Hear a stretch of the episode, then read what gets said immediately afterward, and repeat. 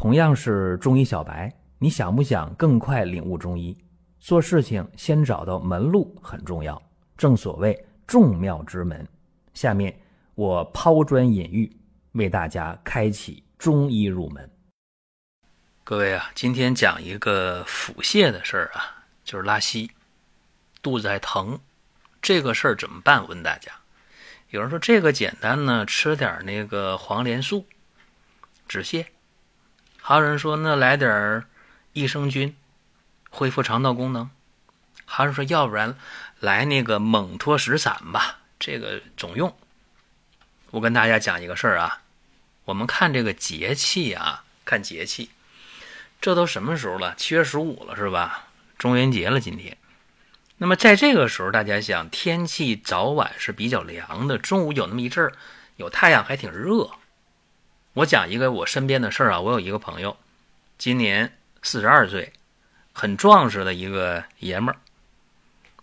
前天中午的时候，打开冰箱一看，呵，这里边有黄桃，挺热是吧？好，黄桃拿出来洗一洗，咔咔咔，吃完了。很爽。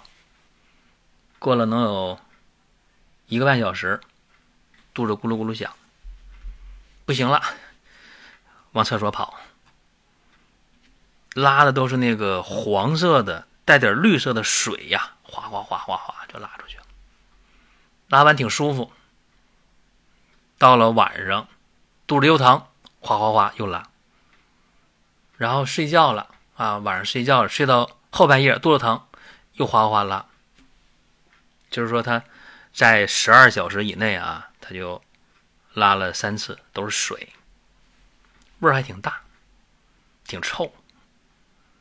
他心里没底了，他开始找出家里黄连素、益生菌、蒙脱石散，就就都来了。挨到了什么时候？天亮，六点多钟，肚子又疼，哗哗哗还拉，这下懵了。微信上就把我叫醒了，就问我怎么回事儿。我说怎么回事儿？我说你，你吃这个蒙脱石散，你得在这个吃饭前吃啊。我说你，你这阵吃半夜吃的，它没啥效果呀。这个东西它是微晶高岭石嘛，对吧？它得吸附到这个胃肠壁上，你得在这个饭前吃啊。说你这个效果没有。他说那我吃黄连素了呢。啊，我要吃益生菌了呢。我说你别提那些了，没止泻啊，说明不对症。他说怎么办？我说你到医院去做个便常规吧。到医院去了，做个便常规，啥呀？就查出点白细胞来，没查出别的。他说呀，我特别害怕，怕自己呢得这个细菌性痢疾。显然不是嘛，一点点白细胞问题不大，他也没有脓血便，也没有里积厚重，对吧？多少有点粘液，这不算啥啊，所以医院就说你这是急性的一个胃肠炎，打吊瓶吗？不打，问我怎么办？我说那你不打吊瓶，自己吃了三个药不好使，怎么办呢？他说要不然你给出个主意。我说这样吧，我说你到药房啊买中药去吧。他说不行啊，我可不喝中药，那太太苦了，太难受了。我说没让你喝。让你用肚脐儿吃药，你买丁香、肉桂、五倍子各五十克，在药店让人家给你加工打细粉，充分混合，然后拿回来，回家装一个干净的密封的玻璃瓶里备用。然后呢，把这肚脐儿洗干净了，拿碘伏或者酒精擦一下，然后用十颗左右的药粉加清醋调成糊，往肚脐儿的神阙穴这一一敷啊。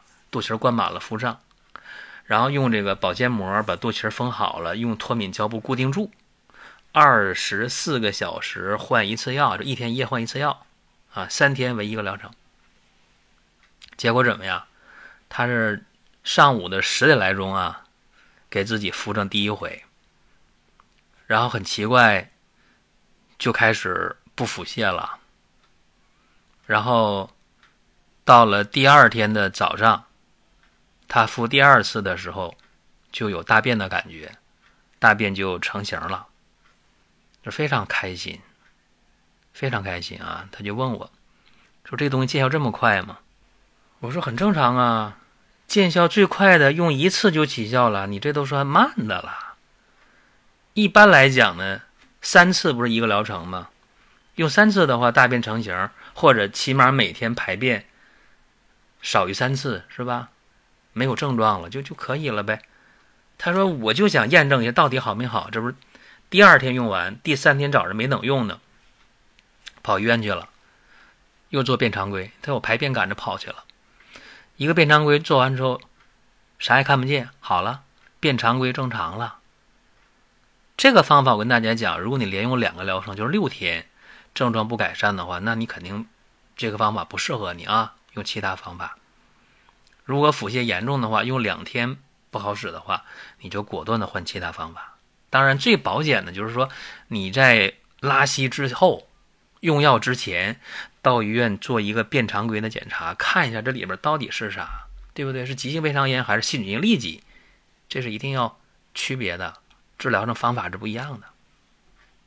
用这个方法最忌讳的是什么？就是说天冷了，你现在是这个农历的七月份还行啊，你到农历的八月份之后或九月份之后，各位再往肚脐上敷药的时候，一定把它加热啊，微波炉热一下再往上敷，要不然呢？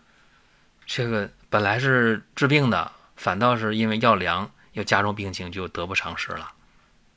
那么秋冬季节，我跟大家讲啊，这个肚脐儿啊，因为它皮下呀没有脂肪，很容易啊受凉受寒，所以秋冬季节这个腹部啊、肚脐儿啊一定要注意保暖。再一个，腹部啊、肚脐儿这儿皮下脂肪不是等于零嘛，约等于零啊。